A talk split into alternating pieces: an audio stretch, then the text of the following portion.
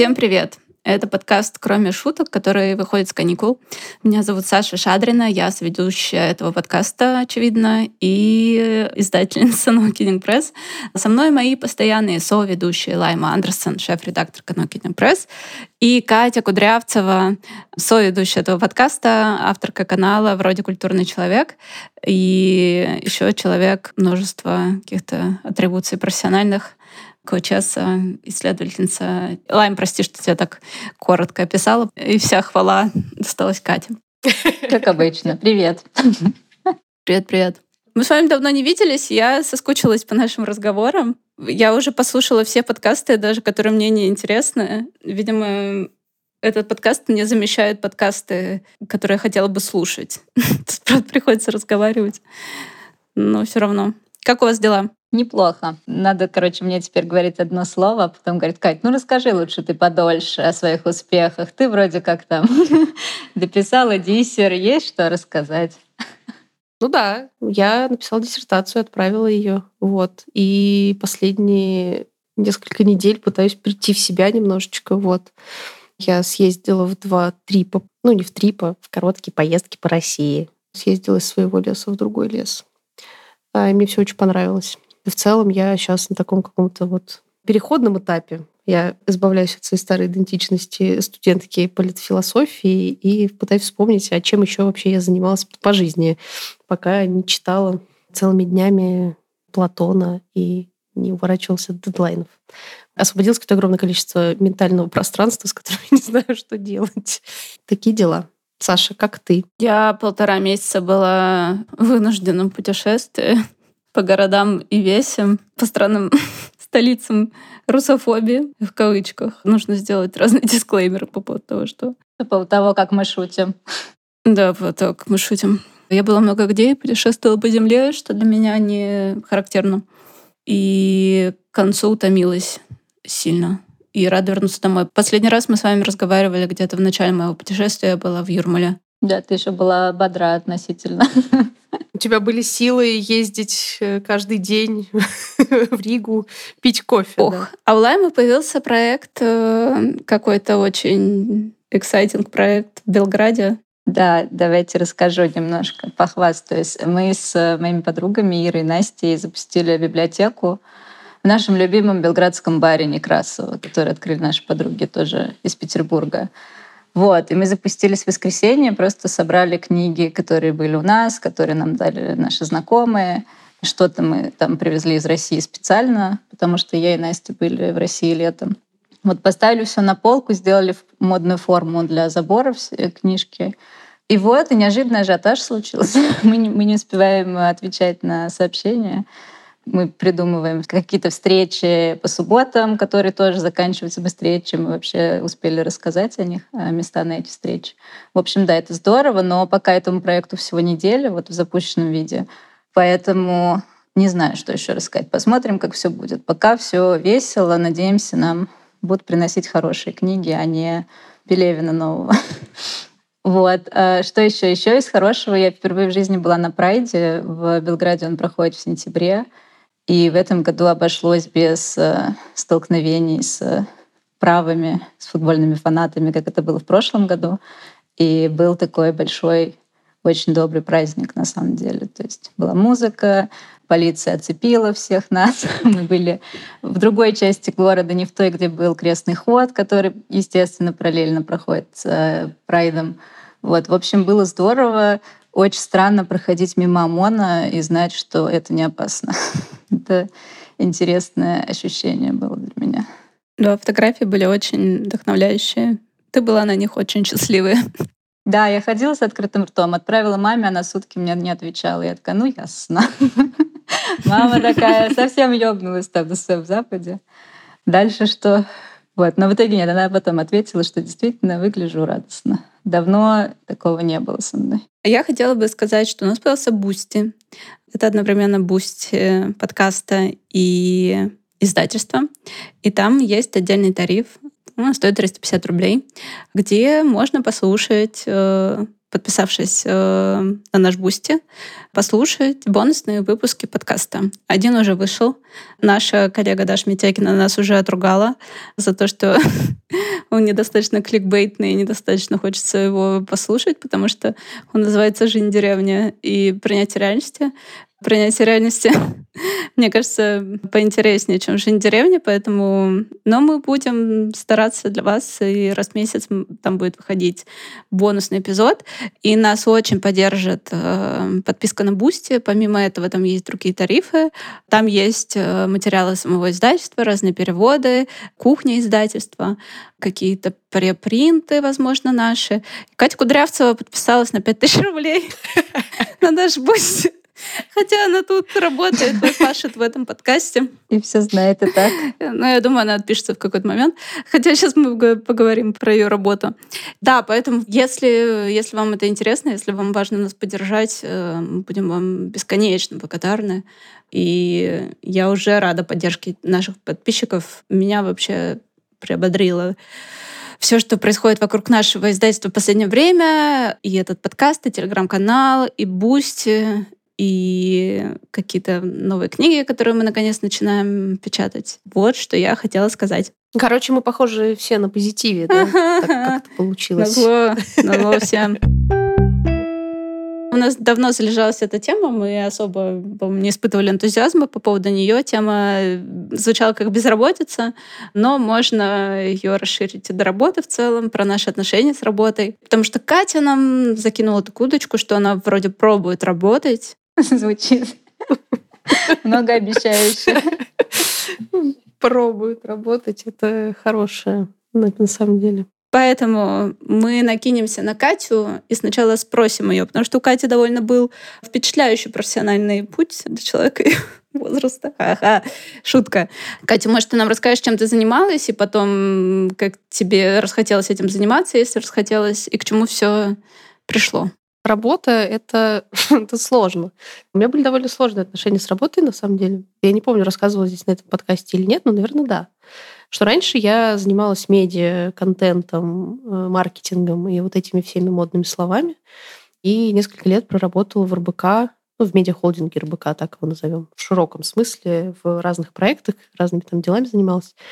И в 2020 году стала главредом одного из тематических проектов. Потом, значит, ёбнула пандемия, это все было довольно невесело делать.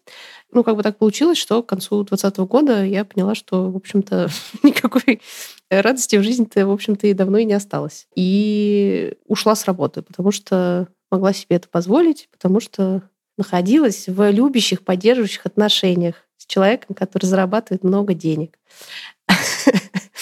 Так что, в общем, в этом плане все сложилось довольно удачно. Вот. Но это был, типа, дико сложный опыт, потому что оказалось, что я вообще не очень себе представляю, что делать, ну, как бы, кто я вообще такой, если я не работаю, работу.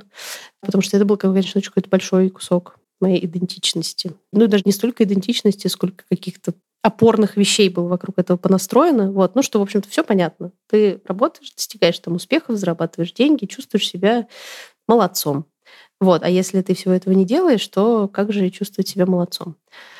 Потом, соответственно, у меня была гипотеза, что, возможно, я не ненавижу саму область э, своей деятельности, а мне просто не нравилось место. Вот. И так, собственно говоря, я оказалась в издательстве No Kidding Press, куда, Саша, спасибо большое, меня взяла. Кать, подожди секундочку. Между твоим увольнением и выходом на другую работу прошло сколько времени? Несколько месяцев, наверное. На самом деле это было, был такие случаи, когда ну, вот эта вот курица отрезает голову, еще, значит, она несколько недель успевает саморазвиваться. То есть я когда ушла с работы, я этим взяла себе три каких-то проекта. вот. Что-то там еще, короче, делала. Ну, и у меня в целом была иллюзия, что когда ты уходишь с работы, у тебя находится время сразу сделать все эти вещи, которые ты раньше себе не давал делать, потому что ты думал, ну, я же, у меня столько мало свободного времени очень.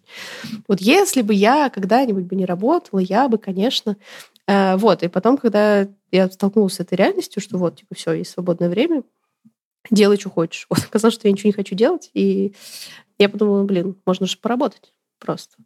А, и поработала еще немножко, вот, это как-то меня тоже подкосило, а, и потом я какой-то несколько месяцев не работала. Потом, собственно говоря, я вот э, вышла в Нукидинг Пресс, и сколько-то сколько-то месяцев тоже мы с вами провели вместе. И, соответственно, Расстались мы с вами, получается, где-то весной 22 года. Интересно, почему, да? Что случилось? Ну, а, давайте узнаем. Что случилось? И с того момента у меня не было постоянной, ну, какой-то работы или даже каких-то крупных проектов. У меня было несколько, несколько гипотез про себя. Я там немножечко занялась собой и так далее. В какой-то момент история про то, что я не знаю, как чувствовать себя молодцом, если я не работаю, как-то починилась. Мне стало вообще отлично. И это создало отдельную проблему, потому что из этого состояния вообще идти работать оказалось бессмысленно довольно-таки. Ну, в смысле, если тебе не нужно зарабатывать деньги, тебе не нужно выживать, и у тебя отвалилась мотивация строить карьеру, то, в общем-то, оказалось, что намного приятнее гулять по лесу, значит, и становиться политфилософом, например. Но недавно эта ситуация изменилась. Я снова вышла на работу.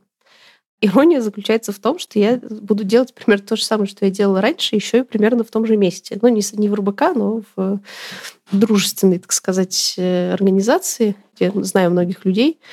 Буду делать похожие вещи, просто чуть-чуть типа более широкого масштаба. Сейчас я с удивлением обнаруживаю в себе, знаете, какие-то эти руины прежнего, прежнего всего, потому что ну, в целом как бы, жизненная практика, она на самом деле не догоняет то, что ты себе надумал про себя. Вот. И я про себя надумала довольно много, но делаю я все пока что еще очень похожими способами на то, как я делала все раньше, и это интересное пространство для фрустрации. Э, но ничего, как-то со всем этим мы попробуем взлететь. Вот. Э, мой длиннющий монолог на этом заканчивается. Ну ок. Нет, круто, здорово. Поздравляю, что с тем, что такой интересный у тебя путь к этой работе был, ну, что был, была возможность э, подумать о том, чего вообще хочется и как, как жить, кто ты в этом мире. Потому что я очень понимаю вот это ощущение, когда у тебя нет работы, и как вообще идти, не знаю, куда ты разговаривать с людьми, что я буду говорить после своего имени о том, кто я. Типа, слишком сложно становится все. Хотя, конечно, работа нас не определяет. Ну, то есть нужно придумать какие-то другие идентичности, чем просто перечисление своих рабочих э, заслуг. Кстати, вот хорошая ты сказала вещь, Лайма, по поводу того, что непонятно, как идти и про себя рассказывать э, другим людям. У меня, видимо, как-то в своей голове я, мне 22 года, да, а не 34. Поэтому иногда я думаю, когда мы все пойдем по миру, кто же меня Мало ли что может быть, надо подготовиться, да, кто же меня возьмет на работу. И даже не так, потому что в найм тоже это своеобразное удовольствие, после того, как ты с 2017 года не работала в найме, вообразить это сложно. А скорее про то, что я думаю, а чем же я буду заниматься? Потому что когда как раз мне было 22 года, у меня был какой-то набор интересных навыков из-за моей работы, но у меня не было как бы карьеры и профессии. Это довольно было странное время моей жизни. И тут, когда я так думаю, и потом я думаю, а, у меня же есть типа профессия. и какая-то экспертиза, и, возможно, я могу этим заниматься. Интересно, что я как бы в это не, не до конца верю и могу это понять. И Клайма сказала, что да, не, к сожалению, нет э, возможности подумать о том, что ты хочешь делать. И это грустно, потому что я в итоге теоретически не подготовилась к этому выпуску, и потому что не, не хотела, видимо, подсознательно. Поэтому мы глубоких выкладок э, на тему там, постработы Э, безусловного базового дохода, э, Катя крутит головой, сделать не сможем. Но хочется сказать, да, что одна из гипотез, которая стоит за безусловным базовым доходом, в том, что э, человек не захочет бесконечно значит, пользоваться такой помощью. Это время ему нужно, чтобы понять, чем можно заняться, собственно говоря, о чем правда хочется заняться, и при этом не думать о своем выживании, да, о поддержании голой жизни в себе. И к сожалению, это не всегда возможно. У меня были какие-то усеченные версии этого в жизни, но которые потом, конечно, все равно сводились к тому, что нужно было поддерживать себе голую жизнь. У меня был вообще интересный профессиональный путь. Я, мне кажется, на каком-то подкасте об этом рассказывала, когда там я в 20 лет пошла работать в очень интересную компанию которая занималась, ну, скажем так, это было в регионе Татарстане, и она занималась консалтингом, и очень специфичным. И мне нравится всегда говорить, что тогда Медведев был президентом, и ходил на телеканал «Дождь» и так далее. Это вписывает, знаете, в какой-то вот этот исторический нарратив мою собственную судьбу. И когда этот период закончился, это было 4 года, и на тот момент это было ну, значимо, потому что я жила в целом не очень долго на, на этом свете. Собралась переезжать в Москву и не работала, наверное, полгода я не работала. Хотя тоже я вышла на какую-то очень быструю работу, два месяца там проработала. Но в целом я читала книги, значит, пила виски в баре, крутила какие-то романы странные. И у меня как раз заложила все сережки золотые, которые мне достались ну, у которых не было сентиментальной ценности. В ломбарде их заложила, значит.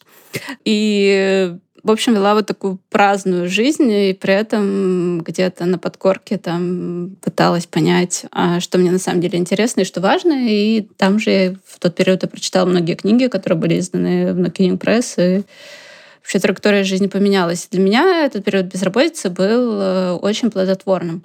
Но потом, значит, я переехала в Москву, и я долго не могла найти работу, потому что я еще хотела как раз сменить направление моей деятельности. И у меня были странные навыки менеджерские, Типа я хорошо Excel, например, знаю, делала тренинг по Excel в Nokia Press. И, ну, там я, я, я знаю управление проектами, там разные, уже забыл, забыл, как называется, методологии, финанализ, там, ну, всякие вещи интересные. А я хотела работать в культуре, и как-то мне нужно было, видимо, себя продавать как человек из бизнеса, при этом с некоторым бэкграундом культурным. При этом я не очень люблю искать работу, скажем так. Я не знаю, кто это любит. И большинство моих работ, может быть, кроме Макдональдса там, и еще э, каких-то коротких эпизодов, она пришла ко мне сама через какой-то нетворкинг. И это оптимальное для меня положение дел. Но я в тот момент э, еще потом через несколько лет оказалась как раз ситуация, когда мне надо активно искать работу в среде, которую я не знаю, и постепенно у тебя еще заканчиваются деньги, и тебе нужно чем-то платить по своим кредиткам, и ты носишь джинсы, которые носила в школе, и разные интересные вещи. И параллельно с этим возникает еще... Ну, у меня на тот момент оно не успело сильно развиться, но такое было у моей э, бывшей коллеги тоже из Татарстана, которая переехала в Москву, и которая тоже не могла какое-то время найти работу. Возникает ощущение собственной никчемности и ощущение, что ты никогда не найдешь больше работу. Вот такая мысль радикальная возникает, что ты больше просто никогда не будешь работать и умрешь под забором. Но потом все как-то выправилось. Вот, поэтому э, тут есть две стороны, значит, у этой безработицы. С одной стороны, вот эти искажения, ощущения собственно неадекватности, пессимистичный взгляд на мир, а с другой стороны, в хорошей ситуации это способ понять, что ты действительно хочешь. И еще как-то э, я подумала о том, что классно. Катя, это вообще все не как бы не камни в огорода людей с привилегиями. Здесь я скорее скажу не про тех, кто married up, а про... Ну, то, это тоже, на самом деле. А про наследование привилегий. Я сказала, интересно, каково это жить, когда у тебя может быть депрессия. Ты... Короче, человек бедный, у него нет возможности иметь нефункциональную депрессию. Потому что если ты вдруг лежишь лечь и сказать, я не могу больше работать, ты умрешь. Вот такая ситуация. А также в России, э, вот в отличие от Франции, да, где ты можешь уволиться и получать пособие по безработице какое-то время в размере своей зарплаты, которую ты получала. Ну, это не совсем так во многих э, случаях, наверное, но мои друзья получали свои предыдущие зарплаты. А в России пособие по безработице существует, но я не очень много людей. Ну, типа 8 тысяч рублей, что-нибудь такое. Да. Такой длинный спич я произнесла на эту тему. Теперь моя очередь длинный спич. У нас сегодня да, подкаст да, да. три долгих монолога. У меня достаточно, я не знаю, интересный или, наоборот, скучный опыт работы и не работы. Но я вот как начала с конца универа работать в книжном деле, так я в нем и сижу. типа, что уже прошло больше десяти лет. Когда я училась, не было потребности работать, потому что типа той минимальной стипендии хватало, не знаю, на сигареты и на обед. Вот. Больше ничего было не надо в том возрасте. Я жила типа с родителями. Какое-то время я жила в квартире моего папы, но без папы. То есть, типа, вот как взрослая независимая женщина. Мы жили с сестрой. Тогда меня тоже не интересовала работа за какие-то большие деньги. Я работала в ужасно странном книжном магазине, который, естественно, закрылся. Большую часть времени мы, не знаю, косплеили книжный магазин Black, пили вино, смеялись над авторами, по которые к нам приходят. И потом был первый период безработицы в сознательной жизни, но он продлился неделю. Я не успела, на самом деле, даже понять, что я без работы. То есть у меня было, наверное, какое-то немного потерянное состояние, но через неделю я вот вышла на работу в Атмаргине, и это как раз к тому, как Саша сказала про нетворкинг. Вот все следующие работы, целых две, я находила тоже через, получается, какое-то личное знакомство.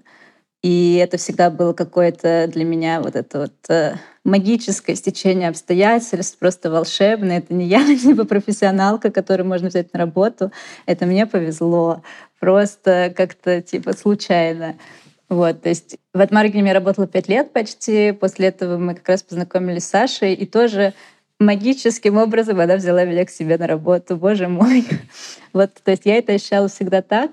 Сейчас мне уже больше лет, и я думаю, ладно, Лайма, ну ты, правда, 10 лет работаешь в книгах, наверное, ты что-то в этом все таки понимаешь. Какой-то опыт у тебя есть. И когда я уволилась из Атмаргинем, я была без работы, ну вот без такой стабильной, ну несколько месяцев, наверное, два месяца. Как раз началась пандемия, все было ужасно. И на момент э, начала пандемии у меня тоже был поддерживающий партнер, но я не могу сказать, что я расслабилась. То есть я провалилась в какое-то вот это ужасное чувство вины, что я бесполезна, что я как паразит, который присосался и забирает ресурсы вместо того, чтобы что-то давать. В общем, к сожалению, в то время я ну, была, наверное, впервые в жизни прям в настоящей депрессии, когда ничего не получается, и подумать из этого состояния о том, о чем я вообще бы хотела заниматься, а что я умею, а какой я человек, ну, возможности не было. И я понимаю, что, наверное, сейчас, если бы я оказалась в такой ситуации, я могла бы с большей благодарностью как бы просто принять помощь, ну, типа отъебаться от себя и на какое-то время. Но тогда, к сожалению, это было достаточно мучительно. Поэтому, наверное, мой опыт безработицы в таком очень коротком все равно промежутке времени, он всегда был болезненный. И, я думаю, что это во многом связано именно с самооценкой, с тем, что я не из богатой семьи, мои родители да, никогда мне не помогут особо. Поэтому как бы всегда на первый план выходило то, что мы живем вот в этом ужасном капиталистическом мире, мне нужны деньги. Все, значит, мне нужна работа. Берем, что дают. Вот. Но да, мне оба раза везло, что как бы что дают, это было на самом деле то, чего мне хотелось, и те места, куда мне очень хотелось попасть. А такой у меня вопрос к тебе. А ты пыталась уйти из книгоиздания в целом? Рассматривала такую возможность? Саша такая, вопрос из зала. Да? Как и все мы, наверное, мы думали об этом. То есть я, конечно, думаю, и особенно сейчас мы смеемся, потому что наши подруги в Белграде в основном из IT-сектора, и они ну, угорают над тем, как вот, не знаю, мы с моей подругой Ирой живем. Они просто такие, Интересно, как люди живут на 200 евро в месяц, вот то, что у них остается от расходов? Я такая, спроси меня как, я расскажу. Я не знаю, я, на самом деле я не очень понимаю, куда можно идти. То есть да, у меня тоже хорошие менеджерские навыки, я умею организовывать процессы, и наверняка это могут быть не книжные процессы, но как будто я вот из этих ужасных, безумных книжников, которые очень хотят делать что-то великое. Типа книги — это вот что-то важное, значимое, особенно сейчас. Как же так? Как можно делать что-то за большие деньги, а не тексты, не знаю, которые мы издаем у себя сейчас. То есть я думаю, что пока для меня эта идейная составляющая все еще остается сильной, как бы, ну, значимой, у меня не получится уйти куда-то из книжного дела. То есть я присматривалась какие-то минуты отчаяния еще до войны, типа просто, а что вообще люди сейчас делают? Ну вот, и как бы растет IT-сектор. Я не очень понимаю, куда я могу там влезть. И я не очень... Короче, мне не хочется жить в мире, где типа хорошая работа, хорошо оплачиваемая, это только IT. Типа, наверняка есть много каких-то других вариантов и возможностей. Ну, короче, пока, видимо, я не настолько бедствую, раз я могу позволить себе какое-то философствование о том, какая работа мне нужна, что я хочу принести в этот мир. Ну и в такие моменты я думаю, ну и грех жаловаться, Лайм, живешь как ты, живи дальше. Типа пока не время радикальных каких-то перестроек. Да, мы все время как-то пытаемся понять, как заработать больше денег. Эта задача стала еще более амбициозной. Да, я согласна. Ну, по поводу IT вот интересно, что у меня много знакомых с курсов Like a Girl, и я сходу могу вспомнить много, ну, немного, но троих я точно вспомню, женщин молодых, которые работают в IT в контенте. И недавно я вот, и как бы целая жизнь прошла мимо меня, потому что, мне кажется, у меня представление о контенте какой-то из 2009 года, когда есть какие-то блоги на сайте и статьи, которые пишутся по SEO, там, не знаю, вот это все. И, а люди сейчас пишут как бы тексты для сторис внутри приложений и разных банковских, и не только. И там целые внутри как бы контентные отделы, которые это делают. Это тоже можно менеджерить свои команды. Да, у меня знакомая придумывает надписи для кнопок вот во всех приложениях. То есть эти короткие типа «старт», «спасибо» — это как бы ее работа, чтобы все было логично и понятно пользователю. Добро пожаловать. Это дивный-дивный мир. Я хотела еще откликнуться к истории про отсутствие работы как пространство, где ты можешь подумать о том, что ты хочешь поделать. И я поняла, что у меня так не работает. Ну, то есть та точка, в которой я сейчас нахожусь, это штука, видимо, про то, что ну, нет какой-то прям формальной работы, которая, скорее всего, будет ответом на вопрос, что я хочу делать. Понятная совершенно история, что если, что называется, жизнь заставит, то найти работу как бы была бы шея хомут найдется, что называется. Ну, как бы жизнь заставит, пойдешь работать. Не будешь особенно там как-то кривить, э, значит, э, нос и вот это все. Но в целом, ну вот я не придумала, что, что я бы хотела делать. ну, такого в плане... Когда вырастешь. Когда вырасту, да. Не то, чтобы была какая-то профессия, которую я такая, ну все, как бы вот все мои базовые потребности закрыты, время заняться вот этим. Нет. И вот эта штука про, ну, типа, I don't dream of labor, у меня нет dream job, потому что я не мечтаю работать. Вот такая вот простая как бы сентенция обнаружилась. Но причем мне действительно потребовалось какое-то время, чтобы это, ну, как бы понять и признать, что да, вот это как бы время я не потрачу на то, чтобы лежать в сторону мечты, э, строить там, значит, свое будущее, что-то еще. Нет, я буду выращивать перцы и гулять в лесу. Вот так. Потому что это то, как я действительно как бы хочу проводить время без ну, вот этой вот всей навешенной шелухи. Про перцы и гулять в лесу. У меня, значит, я думаю, что я хочу стать монахиней. Деньги за это не платят. И хочу... Через семь лет я хочу стать учительницей йоги Айнгара, например. Такие планы. Да, я представила. Закрываем на Кидинг Пресс, потому что издательница стала монахиней. Извините. Нам тоже жаль. Но мы рады, да. Как в сериале And Just Like That. Да. And Just Like That я ушла в монастырь. А я хотела сказать, что в моем мире, в моей голове вопрос, кто я вообще и чем я хочу заниматься, он намного страшнее. То есть он меня пугает больше, чем мне нужно найти работу, давайте я посмотрю, не знаю, вакансии, что я могу делать. То есть как будто такую задачку решить э, намного проще, потому что она менее экзистенциальная. Типа, мне нужны деньги, я нашла работу. А понять, чего я хочу от жизни, кто я, что я могу сделать для этого мира, это уже, извините, это слишком сложно и страшно. Это так и есть, да. Все тяжко вздохнули. У меня есть три цитаты, если что, из Наташи Зайцевой из «Ипотеки страданий». Они все про бедную жизнь. Я их вчера, когда перечитывала, кивала и говорила, да, так и есть. Я могу прочитать все три подряд, и мы можем обсудить ту, которая вам больше всего понравилась. А, значит, первая цитата. Правило номер один. Никогда не работать в театре на людей, которые глупее тебя. Общение не то, что продается. Правило два. Если не стала бы делать бесплатно, не берись за деньги. Паула Вирна «Виртуозный труд». Вести жизнь творческого прикария я больше не хочу. Это иллюзия, что человек без дополнительного дохода может жить фрилансом в медиа и театре. Оставим революцию постработникам с недвижимостью.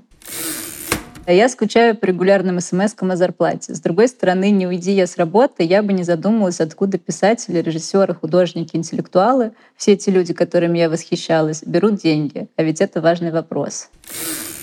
И я вспомнила, что в контексте третьей цитаты я хотела у вас спросить, можно это потом в конце в самом, про то, как вы относитесь к своему творчеству, не знаю, там, например, к письму, в контексте вот того, что есть, например, работа, которую надо работать, но при этом у вас есть идея текст, который надо написать, как бы как вы его вставляете в свой день, ну то есть как раз, ну как как у вас приоритеты устроены в этом случае, можно ли расценивать то, что вы пишете, что не продастся сразу, как работа, или это типа вот всегда что-то в кавычках, если у вас пренебрежение к этому?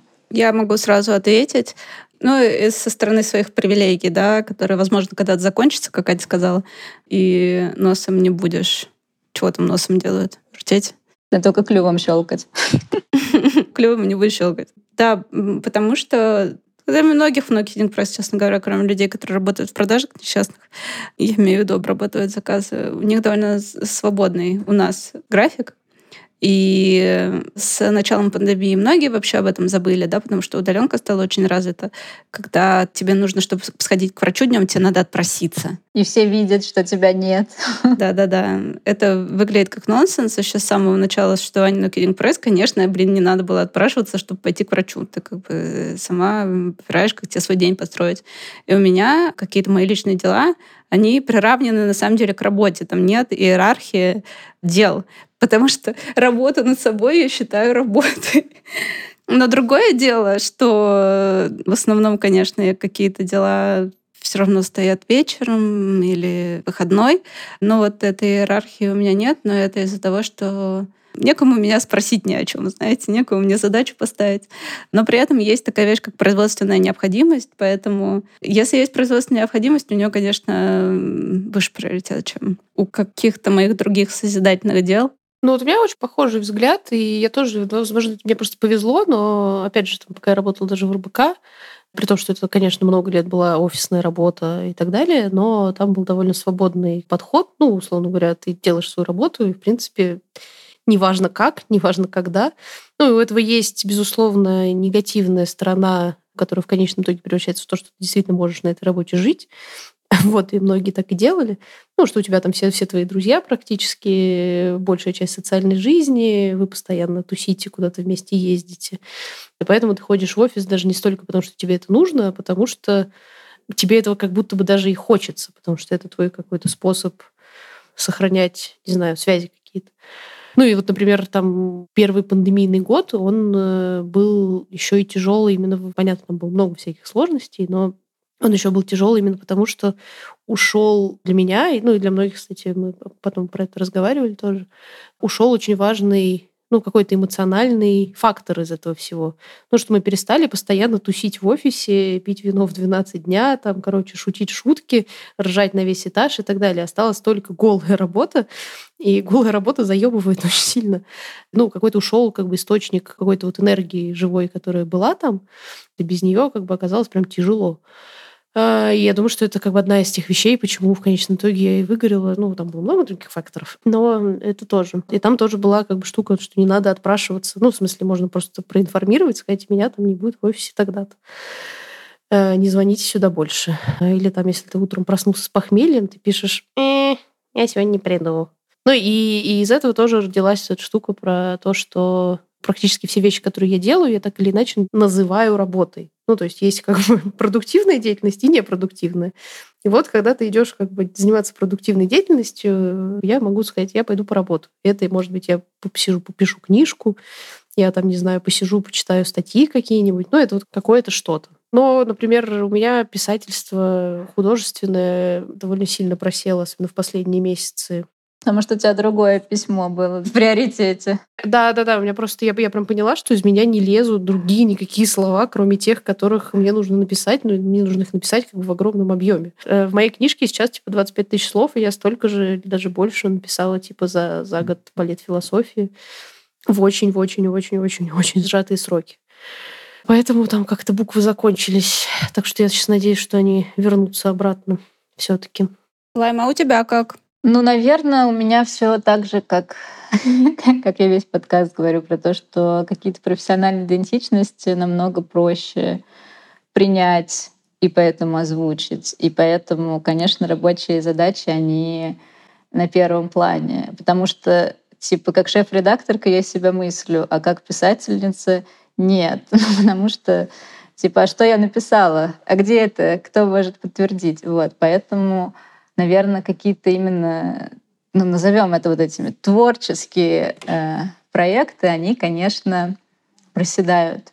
При этом, ну да, вот за последние там несколько лет у меня было два зина, и это оба раза были такие типа поток, который невозможно остановить. То есть появляется идея, и дальше я почти все свое свободное время делаю это, пока вот не доделаю. Ну, потому что ЗИН, опять же, финальная какая-то штука. Я представляла, как я хочу, чтобы это выглядело, пока я не доделаю до этого состояния, вот, значит, работа будет продолжаться. С письмом сложнее, потому что оно сложнее устроено. И типа, если текст больше, чем текст для Зина, тут можно бесконечно над ним работать, сидеть, вздыхать. То есть сейчас у меня просто что-то отложено, потому что, да, я вот не могу на это смотреть в ближайшее время. типа у меня пауза во всем. Ну, то есть, наверное, все равно, конечно, перекос в приоритетные задачи. Это рабочие моменты. Это, например, если я вдруг начну заниматься документами получения ВНЖ, то это будет важнее, чем написать рассказ о своей жизни в Петербурге или что-то такое. Ну, то есть, к сожалению, э, все вот эти идеи, которые не принесут сразу какой-то выхлоп, из-за того, что, опять же, я живу за границей, работаю на российскую компанию все равно так или иначе. Ну, то есть это не приоритет. Приоритет — заработать денег на аренду. Вот как бы я понимаю, это стоящая задача. И это грустновато, но как-то, наверное, пока у меня получается все равно так или иначе не забрасывать письмо, например.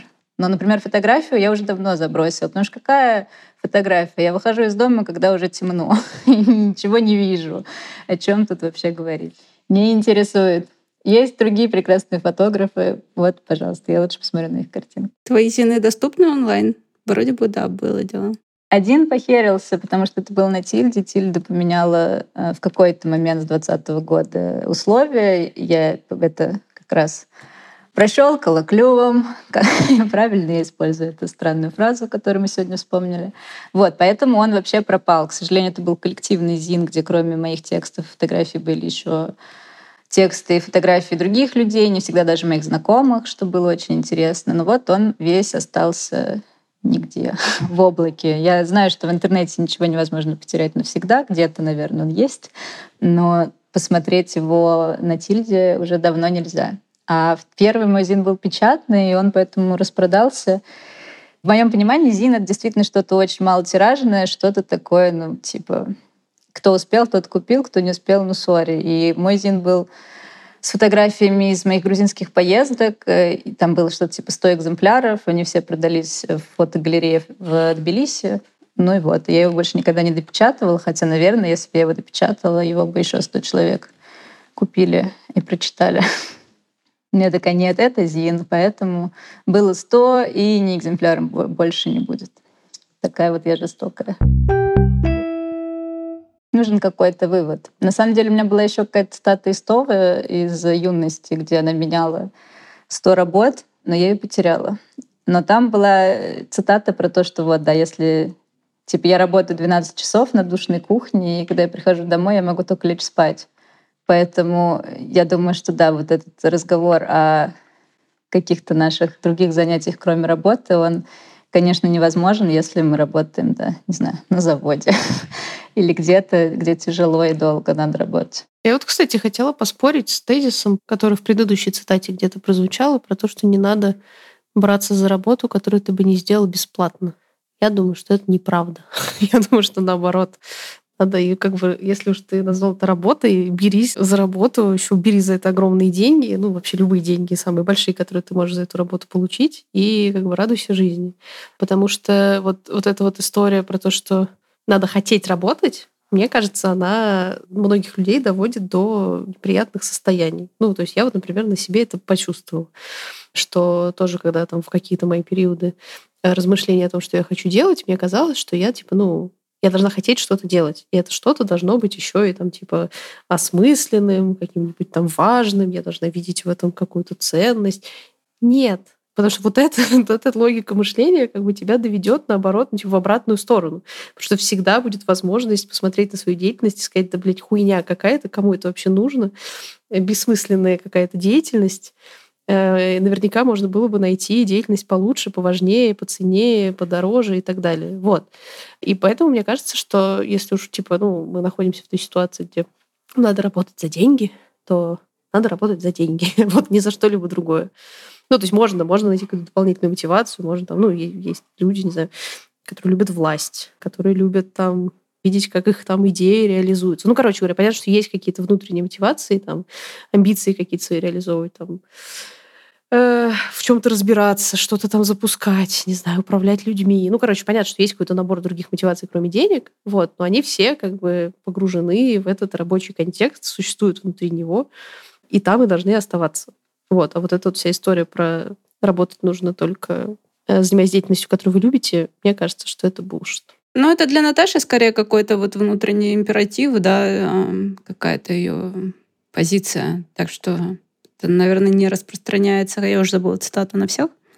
А, но в целом я согласна. Я вообще против бесплатной работы. Ну, сама я точно не хочу работать бесплатно, хотя иногда я оказываюсь в таких э, ситуациях, когда кто-то просит совета, и на самом деле это консультация, и в процессе я начинаю злиться на себя за то, что я еще не умею. Да, у меня тоже такое бывает, но у меня в итоге из-за того, что я не, не называю цену сразу, но не хочу бесплатно раздавать советы, просто как бы коммуникация перестает в какой-то момент происходить. Ну, потому что ни я ничего не говорю, ни меня уже не спрашивают. И я такая, ура, проблема решилась сама собой. Но я согласна, что сейчас часто, да, как бы все со всеми дружат, все со всеми знакомы, поэтому можно бесплатно не знаю, помогать делать 500 э, проектов разных своим друзьям, например, бесплатно абсолютно. Да, и хочется напомнить про наш Boosty, даже за который Катя платит. Ну, простите, нет, я не пытаюсь вас... Катя, очень благодарна. Не пытаюсь вас пристыдить просто. Я шокирована этой ситуацией. А почему хочу напомнить? Потому что над подкастом работают э, два человека. Это наша продюсерка Наташа Панюта и наш звукорежиссер Сергей Христолюбов. И они получают гонорары за свою работу, поэтому, поддерживая нас, вы поддерживаете команду проекта. Да, и поддержите их. Ну, мне, как обычно, хочется, чтобы у нас был какой-то вывод в конце. Простите. Ну или какое-то напутствие, кроме «заплатите, пожалуйста, нам денег». Не знаю, мне кажется, после такого выпуска это вполне разумная просьба, да. Вполне хороший вывод. Дайте денег. Не знаю, ну я могу пожелать, э, насколько это возможно всем в жизни, столкнуться с неотчужденным трудом, хотя бы я не знаю, насколько это реалистично. А, потому что вот тут я могу вернуться к своему этому антифарма-нарративу, человек на фарме при этом, про то, что депрессии вызваны плохим качеством жизни, разъединенностью людей, разобщенностью и тем, что мы занимаемся ради выживания делом, которое не соответствует нашим ценностям. И, конечно, это не радует никого и может вызывать э, депрессии. И также хочу вернуться к тезису Лаймы, да, что мы не только наша работа. Я могу сказать, что мы не наша работа, но я скажу, что не только, потому что я знаю, что для многих это правда важный элемент идентичности. Для меня, наверное, по крайней мере, точно был, и э, я думаю, остается, несмотря на все мои прогоны про то, что я растождествилась совсем. И через несколько лет уйдешь в монастырь, как мы помним. Да-да-да. Поэтому мы много, мы много что, кроме этого. Соглашусь и хочу пожелать всем э, безусловный базовый доход в скором будущем. И чтобы, не знаю, нас наконец-то машины заменили и мы могли просто делать что-то, что нам нравится. Аминь. Я забыла прорекламировать свой телеграм-канал. Телеграм-канал издательства. Его можно найти в телеграме под названием «Издательство без шуток». И мой личный телеграм-канал, который называется Tulip Garden. Подписывайтесь. Спасибо. Пока-пока. Пока-пока.